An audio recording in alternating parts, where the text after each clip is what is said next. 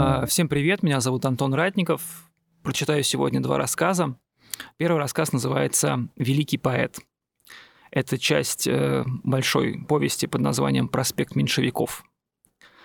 Стукнул по карману, что-то звякнуло. Я радуюсь и иду в магазин за шоколадкой и кофе. Женщина за прилавком принимает меня как дорогого гостя, улыбается. И даже предлагает взять сэндвич с лососем. «Свежий», — шепчет она доверительно. Волосы ее на темени стягивает цветастая клешня, губы олеют. Но я настойчив, кофе и шоколадку довольно с меня. «А коньяк будете?» — не унимается продавщица. Я оглядываюсь, всякое ведь бывает, начальство не дремлет, но в маленьком магазинчике под названием под названием, а в общем без названия, так вот в этом магазинчике начальства нет. Здесь вообще никого нет. Только я, продавщица и 3 килограмма жирной колбасы. Но я отвечаю отказом. От первой несложно, особенно если денег мало. Возвращаюсь в офис, ем шоколадку, пью кофе, смотрю, как плавно ложатся на землю снежинки, будто батальоны маленьких и храбрых десантников. Дела все сделаны, остается высидеть последний час и домой. А это нечего делать, захожу на пару сайтов. Не порно.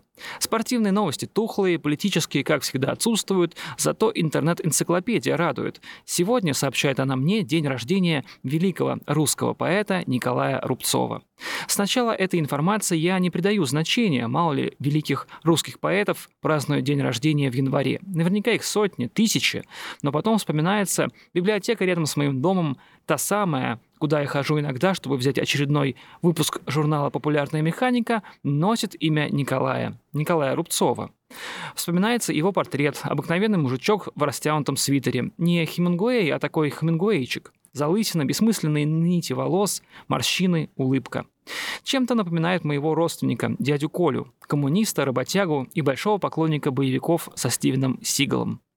Я гуглю. Действительно, Николай Рубцов, его стихотворения присутствуют в сети. Стоит ли этому удивляться? «Что делаешь?» – спрашивает меня неожиданно Тамара. Она проходила мимо и вдруг остановилась. Чашка с чаем в ее руках кажется огромной. Так, озвучиваю я ответ, идеально подходящий для таких случаев. Но она не отстает. Это что, стихи? Нет, вру я. Она меняет позу, переносит вес с левой ноги на правую. Подожди, подожди, это стихи твои? Нет, отвечаю я честно. Да что ты врешь, наверняка твои, покажи. Мне от чего-то неловко, будто стихи и правда мои. Это не я, это поэт Николай Рубцов. Но Тамара мне не верит. Да это наверняка ты, покажи. Я поворачиваю в ее сторону монитор. Она смотрит, вскользь. Точно твое. Мое, говорю я, родное. Так я и знала, провозглашает Тамара и тут же теряет ко мне интерес. Уходит, будто нимфа. Пусть думает, что это я. Это не повредит моему авторитету в коллективе. Я еще немного гуглю. Оказывается, сегодня поклонники Рубцова встречаются у мемориальной доски, установленной в честь поэта, у Кировского завода. А ведь это совсем недалеко. Может сходить? Вообще, я не люблю такие встречи, я больше люблю кофе и шоколад, да и коньяк люблю куда сильнее. Но вот почему-то хочется на это посмотреть, когда еще представится шанс. Следующие полчаса я перекладываю бумаги на столе, точу два простых карандаша и обмениваю шутками с Коляном. Шутки не смешные, его, мои смешные. Потом я выключаю компьютер и отправляюсь к Кировскому заводу. По дороге покупаю цветы. Думаю, что Рубцову вполне подойдут ромашки. Он ведь и о деревне писал «Тихая моя Русь», все такое. Или это Есенин. Но я все равно покупаю ромашки. «Завернуть?» – спрашивает продавец. Неожиданно им оказывается мужчина лет сорока с серьгой в ухе. «Будьте добры. В газету или целлофан?» «А газета какая?» Продавец не мигает. «Известие», — говорит. «Идеально. И действительно, это номер известий за среду. Скучная газетенка, стать упаковкой для цветов – лучшее, что с ней могло случиться. Спустя еще 22 минуты я прихожу к проходной Кировского завода. Все пространство рядом усеяно автомобилями. За желтым забором виднеются махины цехов. Пространство за воротами, куда въезжал транспорт, смотрится на удивление прилично. Я слышал о Кировском заводе такое, что думал, тут можно снимать какой-нибудь постапокалипсис. У таблички уже собрались люди. Их немного, человек восемь. Самый младший старше меня раза в два. На их фоне я смотрюсь школьником. «А вы куда, молодой человек?» – останавливает меня женщина в фиолетовом пальто с меховым воротником, как будто забравшая его из костюмерной Ленфильма. «Таблички? Где вы видите табличку? Это мемориал. Кажется, я ее обидел. Ко мне подходит мужчина с клиновидной седой бородой, этакий постаревший Чехов. «Э, «Что вы здесь делаете?» «Пришел возложить цветы Рубцову». «Вы знали Рубцова?» «Нет, в смысле лично не был знаком». Мужчина задирает подбородок. «Вот видите, а мы все были с ним знакомы».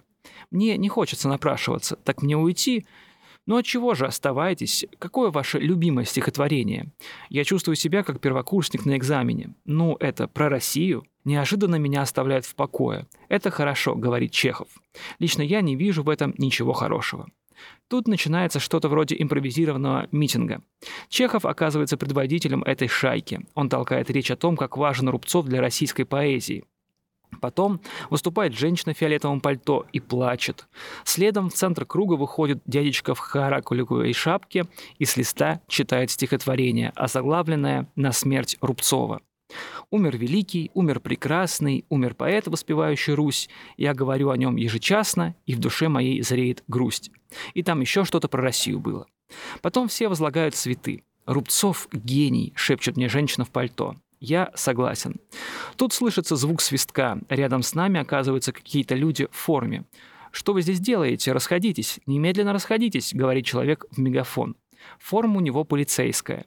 Один с погонами лейтенанта подходит к Чехову. Предъявите документики. Чехов возмущается, его скручивают и уводят в автозак. Женщина в фиолетовом пальто прыгает вокруг него, поэтому ее тоже отправляют внутрь служебной машины. «Кто еще хочет прокатиться в отделение?» – спрашивает лейтенант. «Я не хочу. На всякий случай подхожу к рядовому. А что, собственно, случилось? Как что? Несанкционированный митинг, статья. И он называет номер статьи, но я ее тут же забываю. Иду домой и только у метро вспоминаю, что забыл возложить цветы к доске. Во всей этой суматохе сунул их в карман, и все. Так они и лежат в кармане. Жене, что ли, подарить? Но тут вижу, что какая-то бабулька просит у метро милостыню. Я отдаю цветы ей. «Знаете Рубцова?» – спрашиваю. «Это участковый, что ли?» «Да, участковый. Знаю. И хорошо». И прочитаю еще второй рассказ. Он называется «Репортаж из леса».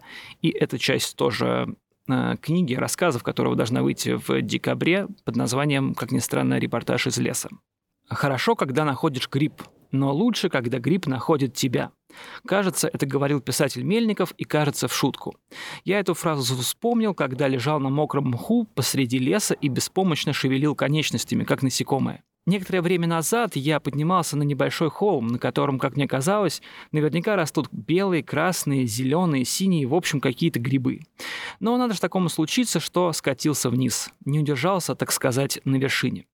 Всему виной сапоги. Я взял их у приятеля. Размер ноги у него нечеловеческий. 51 наверное, или 68 Огромные ноги, как у какого-нибудь тролля. Но других вариантов не было. Пришлось брать эти. Ноги в них чувствовали себя свободно. Я мог развернуть стопу на 90 градусов, не снимая сапог. Классное ощущение. Существовало лишь одно «но». Ходить в таких ботфортах по лесу не очень удобно. Любое неверное движение, и ты упал. Шмяк и все. Ладно, если ты упадешь на ровной плоскости, дело житейское, но вот оступиться и скатиться кубарем с холма – это особенно болезненно и физически, и морально. Как говорила бабушка, нет пуда без бобра. Ну, что-то в этом роде. Я лежал у подножия холма, шевелил руками, ушил блинное место соднило, чувствовал себя неприятно, мокро. Тут я и обнаружил гриб. Толстый, кряжестый, вроде дяди Вадика из гаража. Не хватало только сажи на лице, ну и, собственно, самого лица. Я кряхтя поднялся, вернее, встал на колени. Ощущение мокроты усилилось. Потом я срезал гриб. Это находка.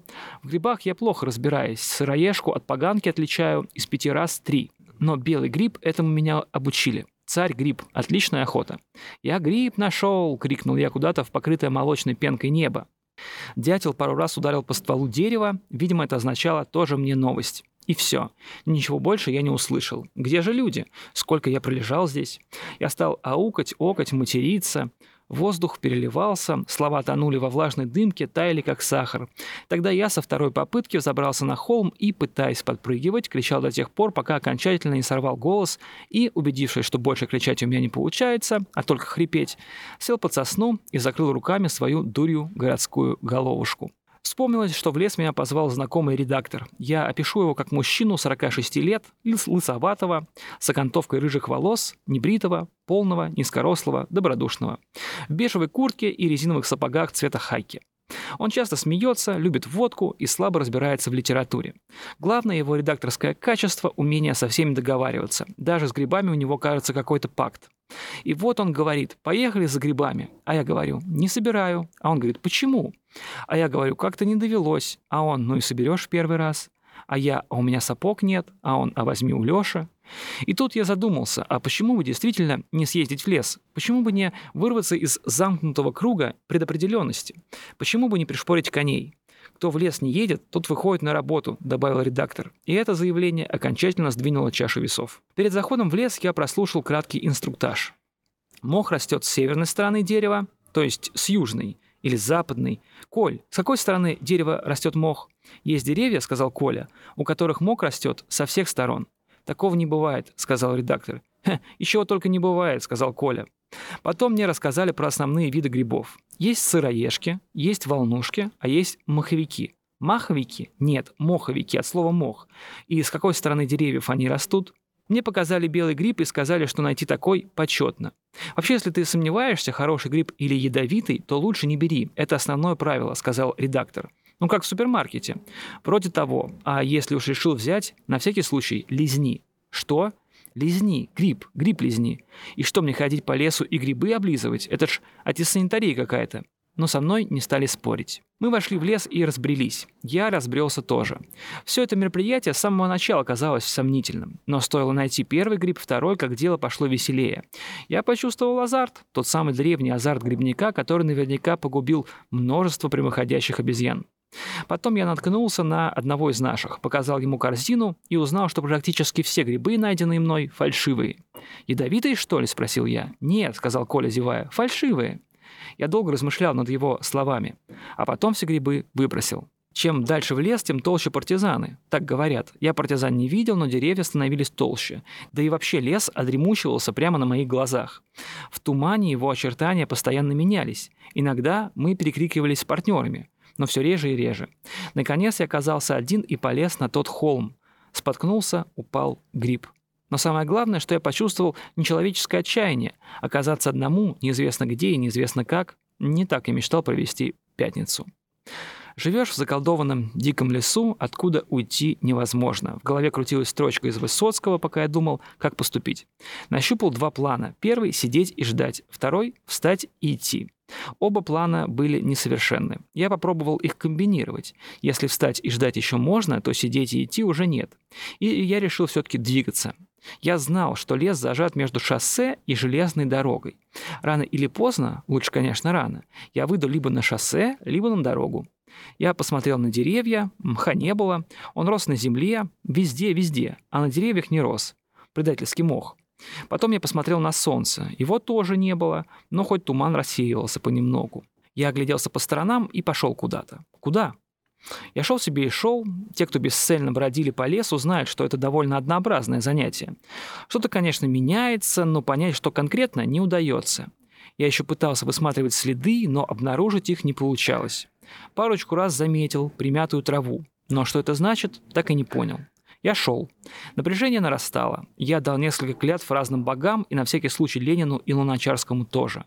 Лес оставался лесом. Я шел. Иногда я пробовал кричать, но даже эхо не отзывалось. Стало грустно. Вот и эхо от меня отбилось. Пару раз я слышал отдаленный звук приближающейся электрички. Кажется, она недалеко. Я шел на звук, но найти загадочную железную дорогу не получалось. В следующий раз звук блуждающего пригородного поезда звучал с противоположной стороны. Просто издевательство. Я уже подумал на Лешего, но Леши и электрички – это из разных опер. Хотя кто знает, на что способно новое, высокотехнологичное поколение Леших. Прошло часа два или три, а возможно гораздо больше. В лесу время идет как-то криво, прикрамывая на левую ногу, нарезая круги. Тоже, наверное, грибы ищет. Солнце на пару минут показалось, потом снова скрылось, мигнуло как фонарь. Я забрел в какую-то чащу и с трудом выбрался оттуда, едва не потеряв сапог. В чаще, кроме деревьев, сующих в глаза ветки, было еще и подтоплено. Из болота вытекал ручеек. Я присел рядом с ним и принялся грустить и курить. «Извините, мужчина, а не угасите сигареткой?» Я подпрыгнул. Позади меня стоял грибник в защитном костюме. Лицо скрыто бородой. Казалось, она растет даже на глазах. Я уже хотел спросить его, а вы не леший случайно? Но не стал, еще обидеться, устроить скандал, мордобой. вы человек», — сказал я утвердительно. Человек посмотрел на свои руки и грудь. Не без этого. Мне было немного стыдно говорить, что я потерялся. Я угостил его сигаретами и стал спрашивать про добычу. Грибник расплылся в улыбке и показывал грибы, будто это драгоценные жемчужины, добытые со дна морского. «А у вас, я смотрю, не густо», — сказал он. «Да, я больше погулять».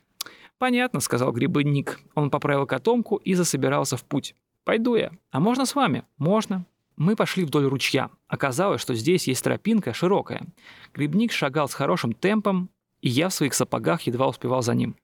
Иногда я думал, а куда меня ведет этот странный человек? Вдруг это действительно какой-нибудь леший, пан или просто маньяк-грибник? Мало ли кто ходит по лесам.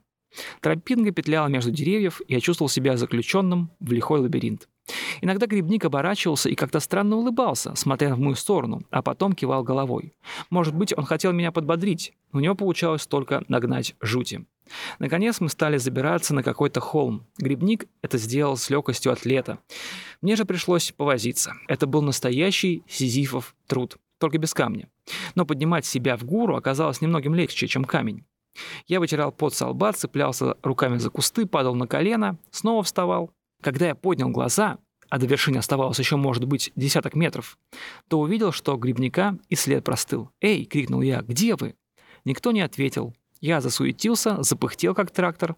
Стало страшно. Подумаю, что это какая-нибудь странная ловушка для грибников-любителей.